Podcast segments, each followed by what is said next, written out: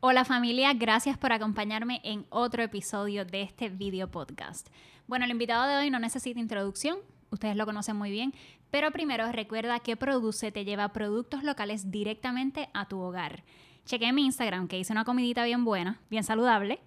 Kale, setas, calabaza, berenjena y todo porque Produce me llevó esos productos locales a mi hogar. Así que ya saben, tienen 15% de descuento en su primera orden con el código Bianca15.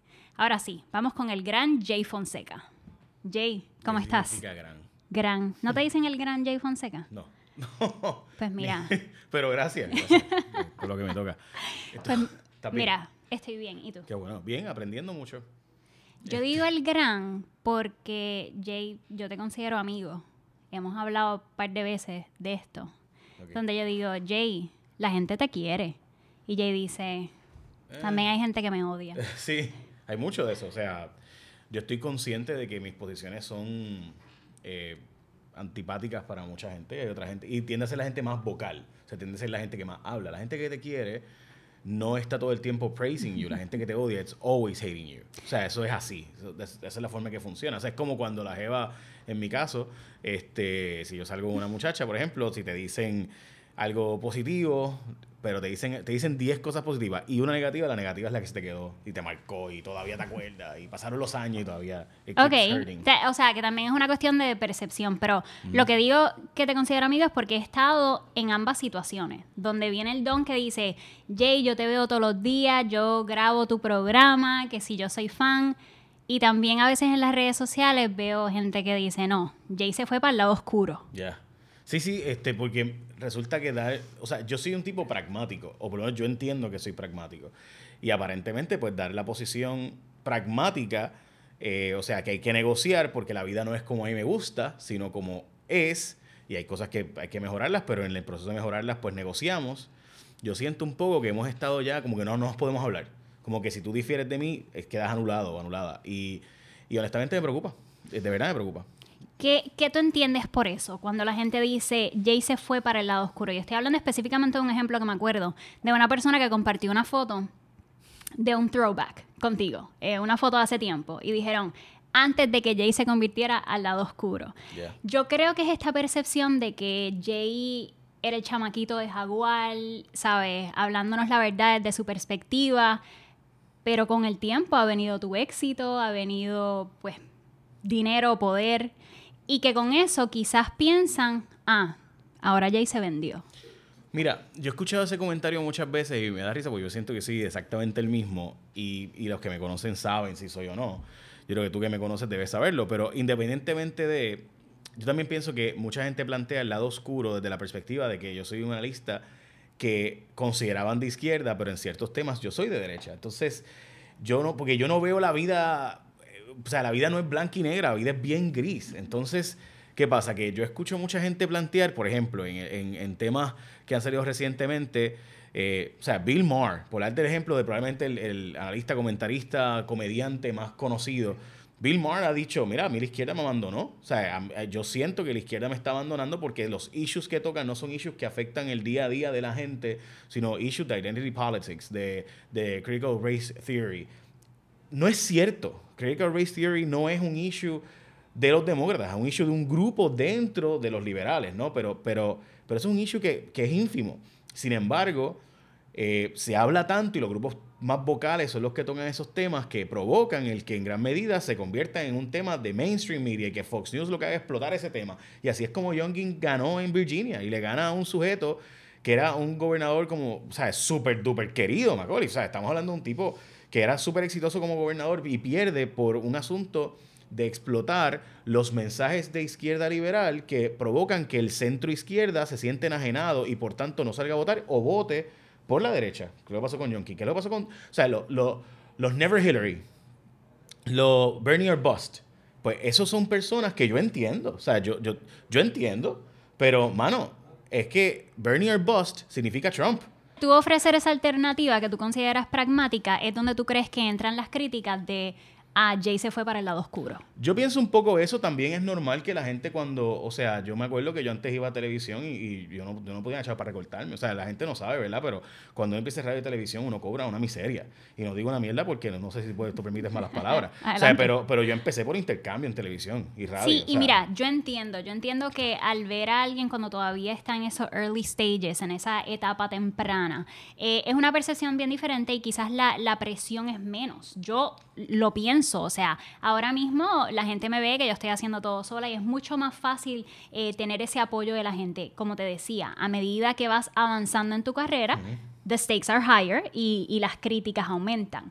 Eh, pero te pregunto, ¿cómo eso se traduce a Puerto Rico? Tú, cuando me das el ejemplo de Bill Maher, que la izquierda te abandonó, ¿tú sientes algo similar en Puerto Rico? yo, pienso que tenemos una discusión pública sobre issues que, ¿verdad? que tienden, entiendo yo, a hacer, a olvidar los issues del everyday puertorriqueño, o sea, el puertorriqueño de todos los días. Por ejemplo, ahora mismo el tema del costo de vida. O sea, el costo de vida está en Puerto Rico en doble dígito. O sea, el aumento del costo de vida aquí está en doble dígito. ¿Qué podemos hacer? Dime, ¿dónde está, o sea, el movimiento Victoria Ciudadana, los grupos de izquierda, o sea, incluso la derecha, ¿dónde están tocando ese tema de cómo vamos a hacer que los puertorriqueños y puertorriqueñas, te otro ejemplo, las escuelas públicas gran parte de la gente que se va de Puerto Rico, Bianca, se van porque, no porque no tengan trabajo, aquí hay trabajo. De hecho, eh, hay más ah, oportunidades de empleo que nunca en la historia porque no conseguimos gente para trabajar suficiente. Pero mucha gente se va porque la calidad educativa, pues ha bajado. Ha bajado a niveles donde simplemente nosotros, eh, según la prueba PISA, que es la prueba que se coge en el mundo entero, en el mundo entero cogen la prueba. La prueba PISA es la prueba que del OECD. La prueba más importante del mundo. Nuestros estudiantes la cogieron dos veces. Salimos 56 y 58 de 65 países. O sea, estamos en los últimos. Y Estados Unidos no es el mejor. Estados Unidos está 20 y pico. Por si acaso. El mejor es Corea del Sur, Finlandia y Singapur. Y Shanghai cuando cogió, aparte, no todo China, sino Shanghai. Esa prueba la coge el mundo entero. Puerto Rico salió mal. Ah, la dejamos de coger. O sea, es como si yo mañana me mirara al espejo y fíjate, no está acuerdo nada. Sea, yo, o sea, entonces, la linda. Puede, ¿Y por qué? Ah, porque los grupos de izquierda dijeron que las pruebas estandarizadas son fuchi, mala, caca, no se hace. Ah, bueno, pues ok, pues entonces, y dígame, ¿cuál es la otra alternativa? No medirnos contra el mundo, o sea, eh, darnos la espalda. esos issues de cómo yo voy a arreglar la escuela pública son los issues. Y te doy un ejemplo. Yo no quería las escuelas charter. Yo me parecía que era algo pedagógicamente terrible convertir las escuelas en, escuelas privadas, ¿verdad? Charter, la escuela pública. Pero últimamente he tenido que decir, pues quizás me volví conservador. Pero ¿cuándo vamos a romper el sistema educativo que tenemos y arreglarlo? ¿Cuándo, Dios mío? ¿Cuándo? O sea, ¿cuándo? Yo tengo, cumplí 40 años. Yo me gradué de escuela pública. Fui a la segunda unidad de Aguala adentro, desde primero a noveno grado, y después fui a la, a la Campeche en San Lorenzo, escuela pública full. Cuando llegué a la universidad, yo era el único de la escuela de Derecho que era de escuela pública, de mi grupo, de los 30 que éramos en mi grupito, de, mi, de la escuela de Derecho entran 200, dividen en grupos de 30. Yo era el único de escuela pública, el único. ¿Por qué? Si la mayor parte de los estudiantes de escuela de, Puerto Rico son de escuela pública. Porque no dominan inglés, porque no podemos enseñar inglés, lo cual hacen en todas las islas al lado de nosotros, aprenden cinco idiomas. O sea, entonces estamos hablando de otros temas, de, de, issues de identity, de no me digas él, eh, dime ella. Eso de eso, y esos issues son importantes. Pero ese es el issue más importante. Entonces, ¿qué pasa? Que yo siento que hemos abandonado los issues que afectan el día a día de todos. Entonces, ¿qué pasa? Que cuando que, ¿Quién gana con eso? Pues el status quo, el que nada cambie, el que, todos, el que todos los contratistas sigan como están. Yo creo que el argumento en contra de eso será, podemos hacer varias cosas Pero a la no las hacemos. No hacemos ninguna de las dos podemos no las hacemos respetar los pronombres, podemos respetar los pronombres de, de la persona, de las personas, y a la vez procurar por proveer servicios esenciales para la gente del pueblo de Puerto Rico, pero más que nada es que yo pienso que, que en este juego político a veces se quieren utilizar esas cosas, como dices tú, eh, se utilizan para eh, weaponize them, utilizarlas como armas para decir, ah, no, eh, este sector de la población se han vuelto locos y están muy enfocados en este tema. Pero entonces cuando hablamos de temas de economía, de, de cómo está sufriendo el pueblo puertorriqueño porque no tiene lo, lo esencial para vivir, pues entonces eso a veces se ignora cuestión de, estar detrás de, eso que es atractivo, de eso que es controversial. Pero cuando hablamos de grandes intereses, yo quiero hablar de este, esta idea de la objetividad en el periodismo o en los medios. Yo creo que a veces el público tiene esta percepción errónea de que Jay piensa de esta manera porque el jefe para quien él trabaja es amigo de los Fonalleda, es amigo de Wayne Stansby de Luma y vino y le dijo a Jay, Jay, tú no puedes decir eso, porque te estamos pagando estos chavos para que digas tal cosa. Y yo creo que es mucho más nuanced. Hay muchos matices que yo creo que, que la objetividad, primero que en el periodismo yo no creo en la objetividad, yo creo en ser justo y creo que tiene mucho más que ver con tus experiencias vividas que lo que tiene que ver con que un jefe te diga, Jay, estás picando fuera del hoyo. Nunca un jefe me ha dicho, estás picando fuera del hoyo. Nunca, nunca, nunca. Me han dicho, oye, Jay, le estás tirando balas a todo el mundo a la vez. Tienes que acoger, porque no puedes tener enemigos de, todo, de todos los lados, porque el día que tú metas la pata en algo, todo el mundo te va a quedar arriba. Y yo sé que eso va a pasar, tarde o temprano, daré, cometer algún error, y entonces pasará, y que todo el mundo me quedaría encima a la vez, porque yo sé que yo le disparaba a media humanidad. Me arrepiento a veces a veces digo, ¿sabes qué? No tenía por qué decir esto, esto y esto y esto. O para qué echarme de enemigo también a fulano, mengano, sotano cuando ya tengo tanto. Ok. Dicho eso, el día que un jefe a mí me diga, no puedes hablar de tal tema, pues yo me tengo que ir. Yo me tengo que ir. Porque es que, es que, digo, si es que, ¿verdad? Tengo evidencia de lo que estoy diciendo, porque también es que aquí alguna gente quiere decir cuánto disparate hay sin ningún tipo de evidencia y después, o sea, te demandan y el medio pierde y estamos hablando de millones de dólares. El costo legal nada más en abogado. O la gente se molesta cuando dicen, ven algo en las redes y dicen, ¿por qué no estás hablando de esto? exacto, yo Entonces, digo, bueno, necesitamos la evidencia. Si yo tuviera la evidencia, y el problema es que la evidencia muchas veces no va a existir nunca porque quienes lo cometen, mucha gente me pregunta, oye Jay, pero ¿y por qué fulano de tal no está preso si todo el mundo sabe que tiene esto, esto y esto, y caballos y carros y qué sé yo? Yo, yo le digo, bueno, porque, porque ojalá fuera así de sencillo. Porque si es así de sencillo, de que yo me paro en una red social y empiezo a decir, fulano tiene tal, tal, tal cosa, y por tanto, pues hay que hacer un estudio de estilo de vida, hay que buscar que... Recuerda, para tú probar que alguien cometió algo que es un delito, tiene que demostrarse que recibió algo a cambio de algo y que en efecto ese intercambio ocurrió. Eso es extremadamente difícil porque uno tiene que chotear. O sea, el, el, para que entendamos, o sea, Oscar Santamaría, que es el caso más reciente, ¿verdad? ¿Cómo cayó él?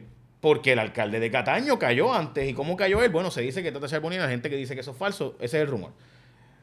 O sea, alguien tuvo que tirar al medio a alguien para que esa cadena de eventos que terminó los arrestos de los alcaldes recientemente, pues alguien tuvo que caer y chotear a los demás. Al punto de que empezó a colaborar en febrero y los arrestos se dan en diciembre. Porque desde febrero estuvo soltando billetes mandados por los federales y grabados para poder coger a los demás. O sea, entendamos lo complicado que es.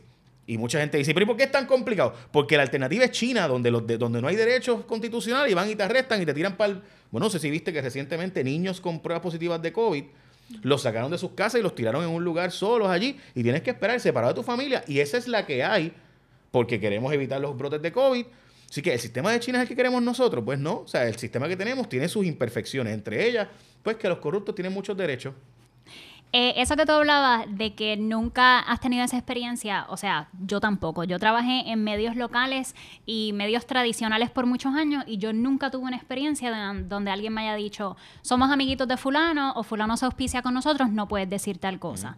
Sin embargo, y te pregunto esto porque yo no he tenido esta experiencia, de estar auspiciada por grandes compañías y saber cómo caminar esa línea de fiscalizar a la vez que me están auspiciando grandes compañías. Y te hablo específicamente de aseguradoras. en Puerto Rico, en, Puerto Rico hay muchas personalidades de televisión que, están auspiciados por aseguradoras. Y yo, como reportera, me pregunto, ¿cómo funciona eso? Mira, cuando 2015, 2015, 2016, cuando empezó Rayo X, perdón, cuando empezó Jay su rayo X, pues hacer más rayo X sin Jay. Este, este eh, el programa, yo no, hacía, yo no hacía integraciones, yo no hacía anuncios. Yo tenía una política de cero integraciones o productos, el que fuera. Entonces me dicen, básicamente corporate world, te dice, Jay, pues tienes que tomar una decisión porque tú quieres crecer y tener tu programa y hacer tus cosas, vas a tener que dar integraciones. Esa es la que hay. Y empecé en radio. Y empecé con Global. La, no sé si quieres que lo diga, ¿verdad? Pero empecé con, con Matre. O sea, empecé con Matre. O sea, que algo kosher, ¿verdad? Matre. Eh, y de repente empieza, y por ahí empiezo, entonces yo puse una política de que yo no doy integraciones de gobierno relacionadas con gobierno directo e indirectamente. Eso significa que pierdo dinero todo el tiempo, porque el gobierno, los casinos, la lotería, todo eso es gobierno. Turismo. Yo no doy anuncios de eso. Cero, aunque, aunque venga de la empresa privada, pero realmente son fondos gubernamentales que se pasan a través del DMO, se pasan a través de lotería electrónica, se pasan. So, yo no los doy. Así que yo pierdo dinero. Los días yo vi un programa de televisión que no voy a decir cuál es porque pues no quiero seguir echándole más leña a ese fuego. Y en ese programa estaban hablando de que, oye, empleado público retirado, ponte tu dinero en estas anualidades. Y llevaron a orientar a dónde los empleados públicos retirados y pensionados deberían poner su 401k. En ese programa nos dicen que eso es auspiciado, por si acaso. Y además de eso, que hay un riesgo altísimo en cierto tipo de instrumentos comerciales como lo que estaban anunciando ahí. Eso no se dijo allí. Yo no hago eso. Pierdo dinero y créanme, bastante. Porque hay, o sea, eso se paga y, y, y, yo soy la producción. O sea, yo no soy ya el talento de cojo un talent fee. Ahora yo cojo la producción, el, el talent fee más el dinero de la producción. Tampoco lo hago. Y lo has dicho muchas veces que, que no tienes contratos con gobierno, pero si el día de mañana tú No, solo gobierno, estoy hablando de empresas privadas que yo creo que son cuestionables. Ahora, voy a eso. MCS, que es el que estás hablando. Cuando finalmente ponen integraciones en Telemundo, yo estaba en Telemundo, y la producción es Tony, y estaba el anuncio de MCS, pues yo tenía que decidir y yo me reuní con la gente de MCS y les dije, ¿ustedes están conscientes que yo voy a hacer esto, esto, yo voy a seguir fiscalizando igual, bla, bla? Te voy a ser franco, no me pidieron nada, no me dijeron nada, o sea, me dijeron, Jay, tú puedes seguir haciendo tu trabajo. Ahora, sí te voy a decir, a mí no me gustan las aseguradoras. No creo en el sistema médico de Estados Unidos, yo creo en el sistema socializado de la medicina. Ese es mi sistema, el sistema en que yo creo.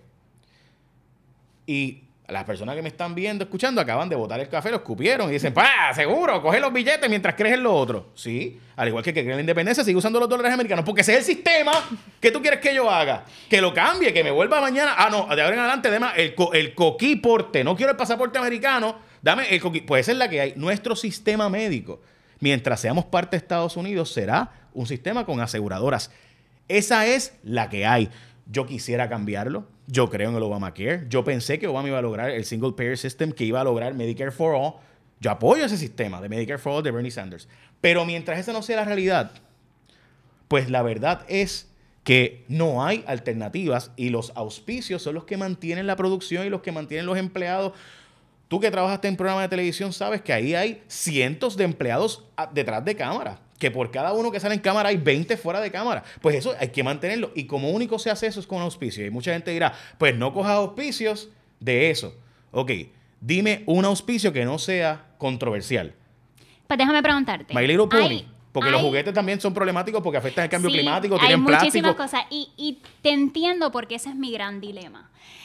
A medida que yo quiero contratar gente, a medida que quiero expandir, ese es el gran dilema que tengo y, y esto también es para que me digas desde tu perspectiva, ¿hay manera de evitar coger auspicios de cosas que no están alineadas con tus valores y seguir creciendo en los medios? Depende de qué son tus valores, ¿verdad? Porque obviamente yo creo en la empresa privada. Por de nuevo, yo creo en el sistema médico y de sistema de salud, sistema educativo, yo no creía o no creo y francamente no quisiera que existiera la empresa privada porque creo que todo, de hecho, yo escribí en mi libro que yo creo en prohibir la educación privada y que todos tengamos que ir a educación pública. Porque hace que ricos y pobres vayan a las mismas escuelas, by the way. Y por tanto, los ricos van a estar más pendientes a que, hey, esa escuela tiene que ser buena. Porque claro, mientras yo puedo mandar a mi hija a St. John y Baldwin y a Tassi, porque se echaba en las escuelas públicas, ¿verdad? Esos son otros 20 pesos. Ok. So, dicho eso, honestamente, el sistema hay que romperlo de alguna forma y por eso he dicho, bueno, pues quizás hay que probar las escuelas charter, hay que empezar a probar otras cosas porque el sistema que tenemos evidentemente no está funcionando. Sé que suena contradictorio, pero así es la vida.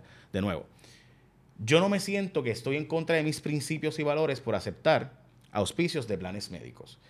En este caso, de MCS. Si el día de mañana tienes que fiscalizar la aseguradora. Lo haré. De hecho, para más decirte, estamos trabajando una historia con unos médicos a quienes no le... Hay un problema serio. ¿Corres riesgo de que te quiten el auspicio? Claro, pues seguro. No creo que vaya a pasar.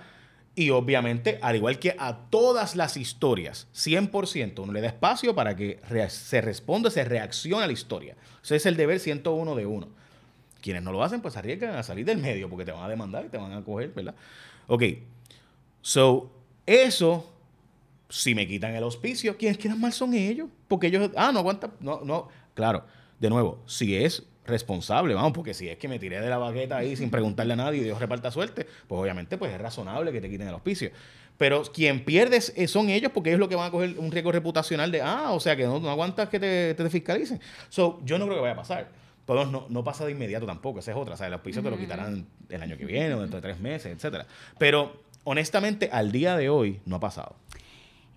Hay gente que me han dicho ilusa por pensar que puedo seguir con auspicios solamente con compañías en las que creo, eh, que estoy contenta con lo que hacen, que siento que hacen bien eh, y como te digo, poder seguir creciendo. Vamos a ver, tú sabes que yo voy poquito a poquito. Todavía estoy aguantándome de eso. Quieres, porque te he dicho para trabajar con nosotros un tiempo.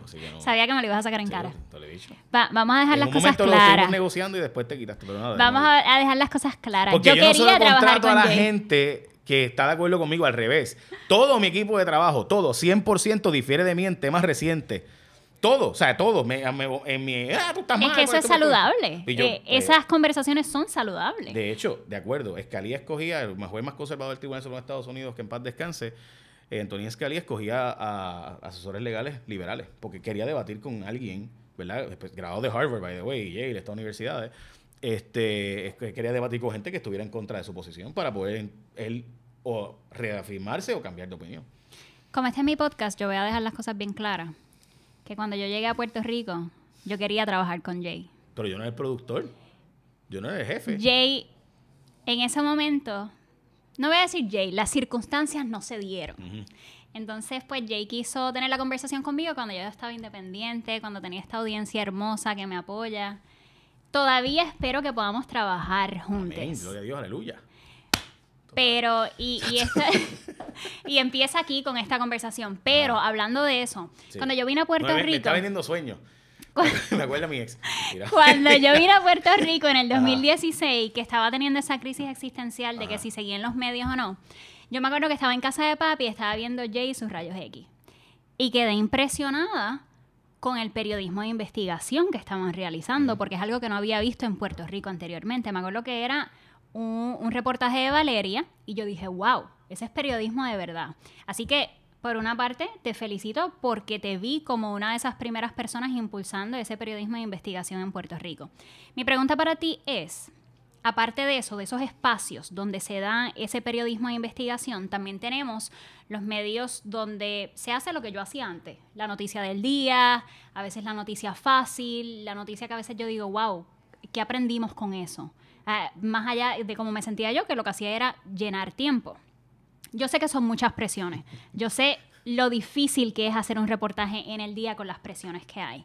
Sin embargo, a veces me pregunto cuál es el futuro del periodismo en Puerto Rico si seguimos haciendo algo que ya vemos no está funcionando con las generaciones más jóvenes de Puerto Rico.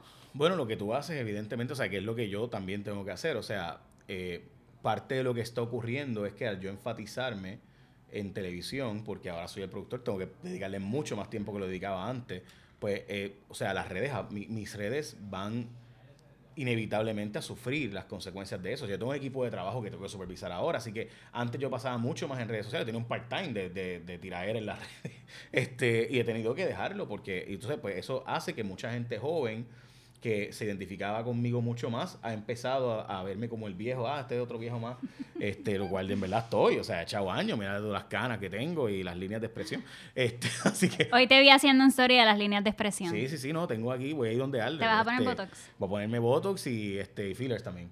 Pues me dices cómo te va. La verdad es que no lo pienso hacer, pero a lo mejor lo hago. O sea, que se chave. Este, si me hago, si, si me lo la bariátrica, yo puedo ponerme Botox. así que, no, y, y, por si acaso he pensado seriamente ponerme la bariátrica, hacerme la bariátrica. O sea, no lo he hecho porque honestamente pues quiero intentar bajar una vez más y entonces hacérmela para no quedar todo arrugado. Que ya estás bajando. Bueno, o sea, yo he bajado, o sea, tanta, o sea, honestamente toda la gente obesa que me está viendo se identifica conmigo. Yo también he bajado 8 veces 40, 50 libras, el problema es no rebotarla. So, he, he, bajado 42 libras, pero o sea, a mí no me impresiona rebajarla, no, no rebotar es el problema. Lo, quiero hablar de tus cuerdas vocales. Vi algo recientemente, ¿qué es lo que está pasando? Porque ya te hice gritar un par de veces con las preguntas. Este, no me he dado cuenta. eh, eh, ¿Cómo te digo? Yo no. Mis cuerdas vocales eh, se han visto afectadas. Este, tengo una inflamación, pero nada, me, ya me dijeron que no es serio. El INT y demás me dijeron, mira, no vas a perder la voz ni nada, simplemente date masaje y terapia. ¿Y estás haciendo terapia ahora mismo? Sí, ya, ya las hice. O sea, hice, eran seis. Eh, entonces, pues ahora en adelante, pues masajes y masajes este, aquí. Pero no me contestaste lo del futuro de las noticias en Puerto Rico. Gracias por la pregunta, porque yo pienso que, que las, o sea, que el, el, negocio va a ser streaming y por eso lo que tú haces, como pionera que eres en TikTok y, Instagram y todas las cosas que tú haces, eh, yo estoy, yo creo que inevitable, ineludiblemente, ese es el futuro. Eh, porque la gente cada vez va a ser más a mi tiempo y mi conveniencia no a ajustarme yo a un horario, sentarme. Por ejemplo, ayer salieron, o sea, los ratings eh, y tú ves que televisión, que antes tenía, o sea, yo un mal programa, flojo, sacaba 18 puntos. Hoy en un buen programa, ganando, como ayer, por ejemplo, eh, saqué 16 puntos o 15.7. Eso, o sea, en un programa que sale bien. Cuando sumas los tres programas de nuestro horario, en los tres canales principales, no llegan a 30 puntos. So, y eso, y, eso antes era 60 puntos. O sea, eh, era. So, la pandemia aceleró el, la, transición porque mucha gente que no tenía mucho este, streaming ahora está streaming.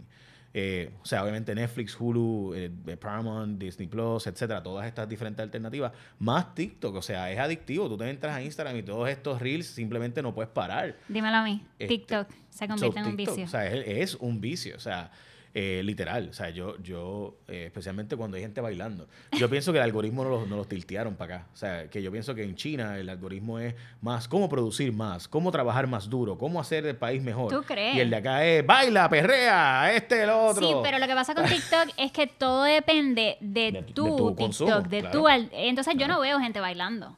A mí me sale pues el contenido que TikTok ya sabe que yo quiero saber. Cosas de justicia social, que sí temas de, de salud mental. Sí, sí, el algoritmo. Pero yo pienso que el algoritmo de acá está tilteado y que en China está mucho más censurado. De hecho, no lo pienso, lo, sabemos. Sabemos que China tiene un, ¿verdad? un sistema diferente.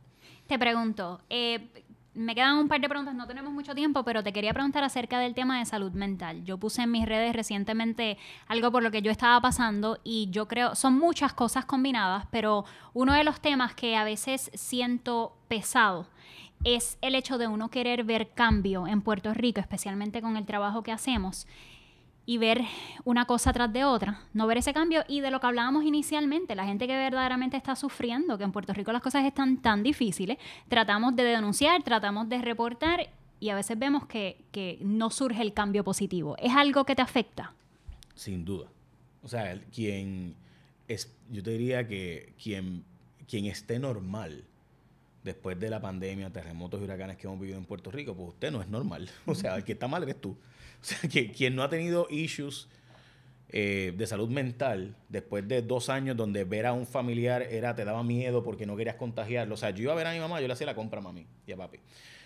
Eh, ir a llevarles la compra a ellos, o sea, yo bañado todo de alcohol, o sea, era, era o sea, si tú, si tú después de eso estás bien de la mente, pues tú tienes issues.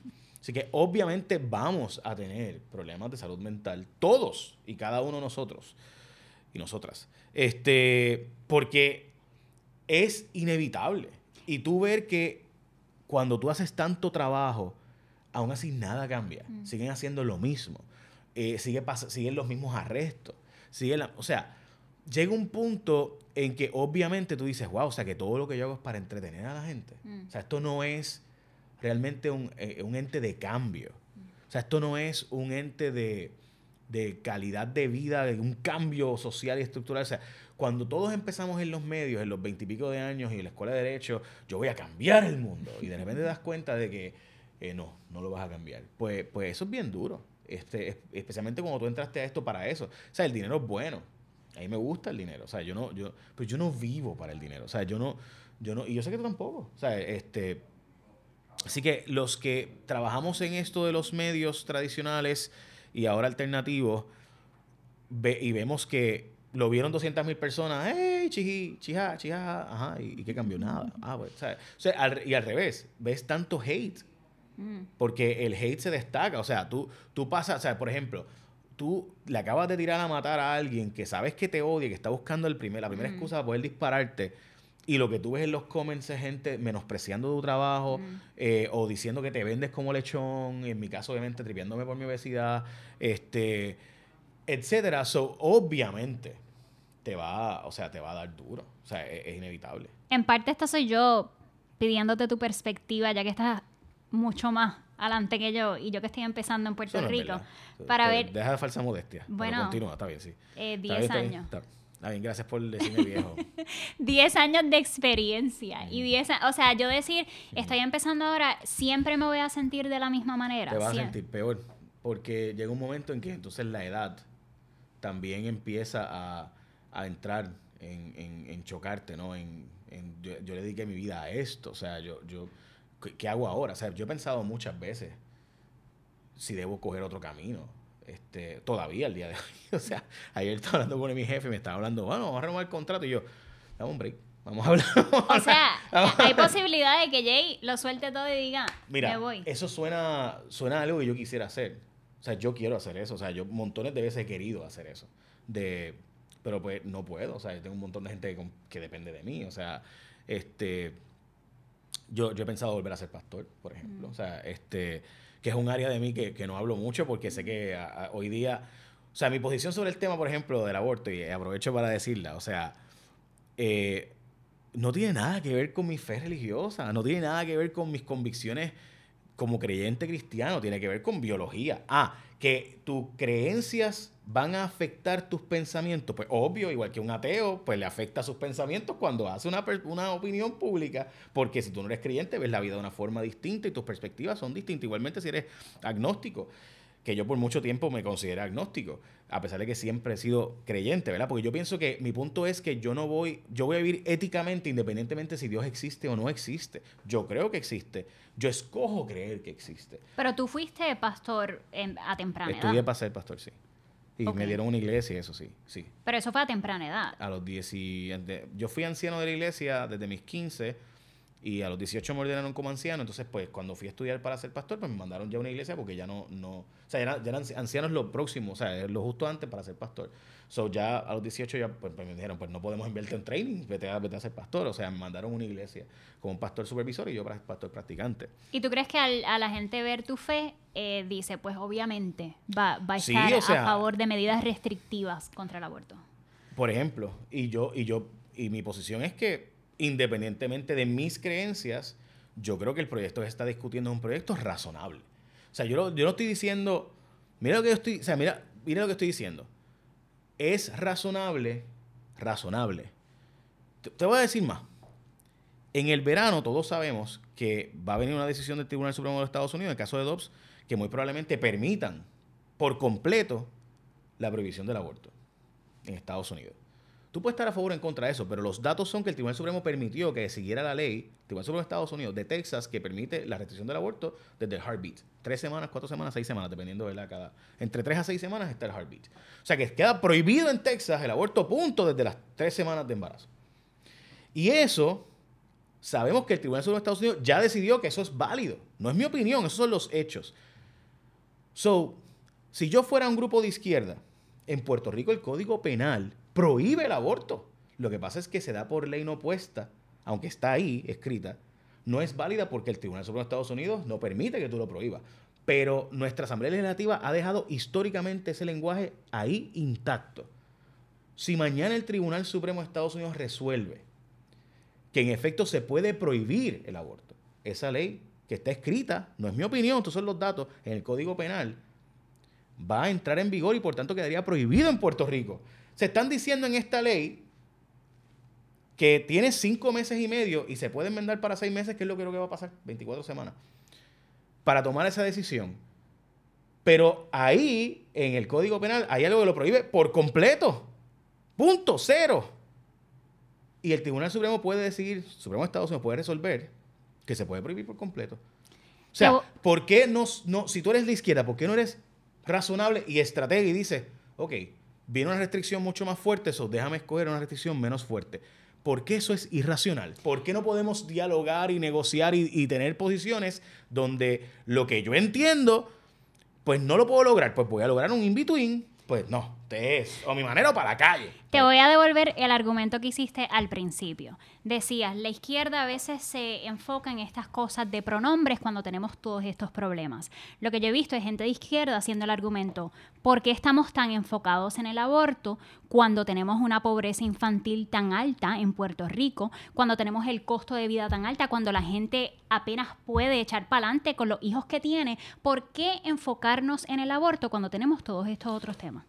Porque hay cientos de padres y madres dispuestos a adoptar, primero. Segundo, pues quienes se enfatizan en el aborto, que hablen de eso más, porque yo no soy, yo, yo, yo he tocado de abortarme el aborto tres veces en mi vida, cuatro veces. O sea, yo no, no, es un tema que yo, que yo toque, o sea, yo toco temas económicos 99% del tiempo. Y quienes me escuchan y me ven y saben, yo tengo una hora en radio, dos horas en radio todos los días, una hora en televisión, este, media hora diaria en televisión, más mi segmento. O sea, yo tengo, pongámosle, 100 mil minutos al año mucho más que eso, ponle 100 mil horas al año de, de airtime. Y de esas 100 mil horas le he dedicado una a ese tema. O sea, pues no, pues ahora rechacemos a Jay, cancelemos a Jay porque dijo que este proyecto es razonable. Yo creo que lo es. Ahora, por si acaso, y que conste, la razón por la cual yo puedo, y digo esto, por ejemplo, y, sé que va a salir ahora el otro tema. La, la que presenta el proyecto, la senadora Rodríguez Bebe, ella y yo hacíamos un podcast juntos. Se llama Religión con Calle. Y tuvimos este debate al aire. Y ella me dijo, cuando yo te planteo que se debe prohibir, yo debo, yo debo decir que antes de eso deben hacerse muchos proyectos de facilitar la adopción, de educar sobre la adopción y demás. Y ella ha presentado los proyectos. O sea, que decir que solo se enfatiza en este tema, pero no ver que se han presentado cerca de una veintena de proyectos sobre el tema de adopción y otros mecanismos de fiscalización del Departamento de la Familia, es no ver los datos, es odiarla a ella porque la odian. Y chévere, yo odienla. Problema de ella. Pero los datos es que quienes dicen que se enfatiza en el tema del aborto y no en los otros temas, pues lo lamento, pero están mintiendo. Porque esos no son los datos. Esos no son los datos. ¿Sabes por qué me constan? Porque me obligó a mí comprometerme al aire cuando yo le dije esto sobre el tema del aborto. Y dije, ¿por qué no enfatizamos en el tema de adopción? Me dijo, pues tú me vas a ayudar en el tema de adopción, ¿verdad? Y tenemos un acuerdo de, tenemos un acuerdo ahora mismo con el Departamento de la Familia de hacer una campaña sobre el tema de la adopción, porque me clavó al aire. O sea, entonces, ¿qué pasa? Que, que, que en efecto, yo pues, lo digo con propio personal conocimiento, porque yo quedé ahí como que, ¿y por qué no enfatizamos en el tema de adopción? Cuando yo le pregunté a ella. Y ella me dijo, pues yo he presentado estos montones de proyectos, ¿me vas a ayudar a que se aprueben? pero, no, pero eso, eso no se discute porque tenemos, we want to hate her. no te iba a hacer la pregunta, pero miraste mis notas. Eh, no, no las vi. No, no, la, no de todo eso no entiendes, eso es jeroglífico ahí. eso, el diablo entiende no, En verdad, me interesa mucho más hablarte del estatus de Puerto Rico, pero ya que entraste en el tema, no ah. vamos a mencionar el programa, me parece que esto es más chisme que otra cosa. Ah. Pero te tomaron video ah, eh, cenando o almorzando con la senadora. Dijeron que había boda. Te digo, este chisme, ya, de verdad. Eh, el, anillo, por si acaso. ¿Cómo respondes para que lo pueda Para que puedas decir, es un, es un aura, por si acaso, un monitor de sueño. Aura se llama.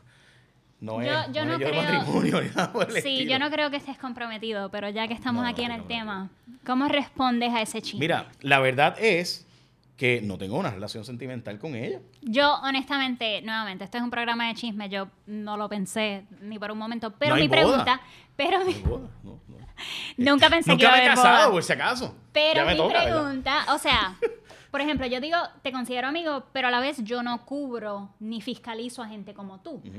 Si el día de mañana hicieras algo que cae dentro de lo que yo cubro, lo cubro igual. Yo creo que eso es muy posible, pero entonces te hago la pregunta tú puedes cubrir a la senadora de manera objetiva a pesar de tener una relación cercana con ella? Yo creo, pero estoy seguro que la audiencia va, a tener sus dudas. So, Eso le corresponderá a la audiencia decidirlo si, ¿verdad? Si eso, por ejemplo, si yo mañana salgo con Pedro Pierluisi, ¿puedo cubrirlo objetivamente? Yo creo que sí, pero yo sé que la audiencia va a decir, no, no puede. Sí, y, más allá, como decía anteriormente, no objetiva, sino de una manera justa, porque tú conoces a la senadora mucho más que alguien como yo. Yo la cubriría basado en lo que yo conozco, pero ser justo y como tú dices, los datos son los datos. Pero ahora vamos al tema que me interesa de verdad, el estatus de Puerto Rico. Okay.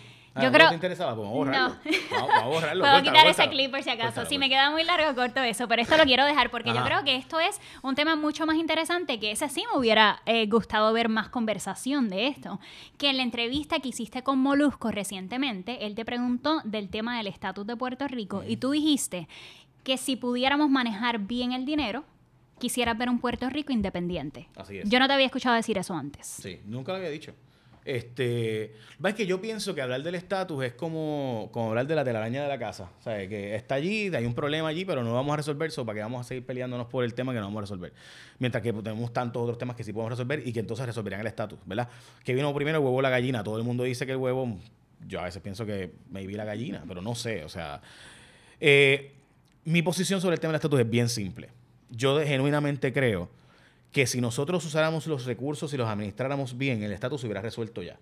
Contrario a como todo el mundo piensa que hay que resolver el tema del estatus para entonces resolver los problemas sociales del país. Yo lo veo totalmente a la inversa. ¿Por qué? Porque Puerto Rico hoy es un estado, hoy somos un estado en el tema de educación. Puerto Rico recibe exactamente los mismos fondos desde No Child Left Behind, gracias a Robert Kennedy, en paz descanse. Ted Kennedy y Robert Kennedy, los hermanos, que, pero específicamente Ted, de, de, Boston, ¿verdad? De Massachusetts. Él se aseguró en el 2003 con Aníbal Acevedo Vilá de comisionado residente de que los fondos que llegan a Puerto Rico fueran iguales para, como para cualquier estado en el tema de educación. Hoy Puerto Rico es un estado en educación. Nuestra educación es mejor. ¿Alguien sabe? Del 2003 para acá, nuestro sistema educativo ha mejorado. O sea, y, y les planteo esto para que entendamos el, el, al nivel, ¿verdad? Donde, donde la, la ah, es que no podemos arreglar el, sistema educativo porque no somos un Estado. Embuste, porque literalmente Puerto Rico recibe exactamente los mismos fondos, fuéramos Estado, sí o no. Hay otros fondos discrecionales que podemos conseguir, esos son otros 20 pesos. Y ese es un ejemplo obvio, pero, o sea, el sistema educativo de Puerto Rico costaba antes 900 millones, hoy cuesta 3 billones de dólares. De hecho, con los fondos federales que ha habido por la pandemia, pues 4 y pico, pero no normal son 3.3 billones. O sea, tenemos tres veces más fondos que hace 20 años. El sistema educativo ha mejorado. La realidad es que no porque hemos mal administrado los recursos. So, si hubiéramos resuelto esos recursos y resolvemos el sistema educativo y logramos que nuestra Universidad de Puerto Rico atraiga empresas, ¿qué es lo que está pasando hoy en Austin? O sea, Austin no se convirtió en un imperio económico en Texas por el petróleo. Se convirtió en un imperio económico por su calidad de gente, por el intelecto. Pregúntale a cualquier ejecutivo grande por qué se ha ido al Triángulo de North Carolina por las universidades que atraen el, que el talento de buscar patentes, derechos de autor, derechos, eh, intelecto, el ser humano, la economía del conocimiento, inventos, cómo yo cojo ese copyright y lo, y lo exploto y lo convierto entonces en dinero, en, en ingresos. Eso, si nosotros hubiéramos hecho eso y hubiéramos usado Mayagüez, Río Piedras y Ciencias Médicas como emporios de atracción de capital para invertir en que nuestros estudiantes se conviertan en los inventores, los desarrolladores, los que hagan los algoritmos, todos los que, los que programen, Puerto Rico pudiera ser independiente.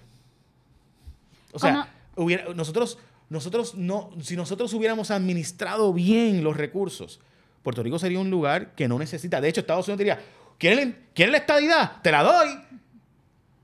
ahora mismo tú la quieres, chacho. Porque sería negocio para Estados Unidos. Pero mientras nosotros sigamos siendo un lugar donde no pensamos en el todos, sino en el mío, como yo me lleno mi bolsillo, eh, pues tenemos un problema serio. Y el, el, Estado, desgraciadamente, y esta es mi impresión, ¿verdad? Eh, se ha convertido en un facilitador de eso. ¿Qué tú crees que es más realista que, va a suceder? Sabemos que hablamos muchísimo del estatus, si somos independientes va a pasar esto, somos Estado va a pasar esto. ¿Qué es lo que tú crees que es más probable que pase en los próximos 10 a 20 años? Yo pienso que el tema del estatus de Puerto Rico tiene un problema serio y es que Estados Unidos apoya el ELA. Y eso es, o sea, esa es la contestación honesta. Estados Unidos quiere el ELA, o sea, Estados Unidos no quiere darnos la estadidad. Ni la independencia. Y la independencia no le conviene porque serían de aquí los 2 millones de habitantes, o sea, los 3.2 millones de habitantes serían 2 millones rápido. O sea, esa es la verdad. Aquí el puertorriqueño tiene miedo a la independencia. Y ellos no quieren 2 millones. Mariel, cuando los 70, los cubanos se fueron, que, Fidel Castro dijo, váyanse. Y arrancaron por ahí para abajo. Todas las personas que fueron, fueron 200 mil y aquellos iba, o sea, era un, era un, problema serio para Estados Unidos. Imagínate 2 millones de puertorriqueños que en, nada, porque se han ido un millón de puertorriqueños. Pero ya por si acaso nos está yendo solo a Kissimmee, que es la parte, ¿verdad? Que obviamente muchos empiezan por Kissimmee, pero vete a South Carolina, vete a Texas, vete a Georgia, o sea, lugares que antes no eran atractivos para los puertorriqueños. Recientemente tenemos una colonia en Idaho, en Alaska. O sea, eh, cada vez es más eh, la emigración de puertorriqueños y puertorriqueñas. De hecho, si tú quieres que Estados Unidos nos dé la estadidad, este, o tú quieres que en Estados Unidos de fondo, crea un programa en Puerto Rico para que los puertorriqueños se vayan para Iowa. Ahí sí decidimos, porque decidimos la, la primaria y la elección de los Estados Unidos. Pero eso son otros 20 pesos. Tenemos que hacer otro podcast entero hablando de este tema. La próxima vez no te pregunto de los chismes y hablamos No, solamente... pero pregúntame más para poder quitar la parte del chisme, la cortamos. No te no la quiere preocupes cortar. que... no ve, te ve que di- dicen Pues- eso, pero no la quieren cortar. Que la gente quiere saber. Ah, la, gente, quiere- la gente, eh, la gente, la gente. Jay, gracias. Gracias por sacar de tu horario. Puedo hacer una pregunta, puedo ocupado. hacerte una pregunta. Ya, si no vas a cortar esa parte, te pregunto ahora. Tú has ido a cenar conmigo. Sí. Ok. Eh, Almuerzo.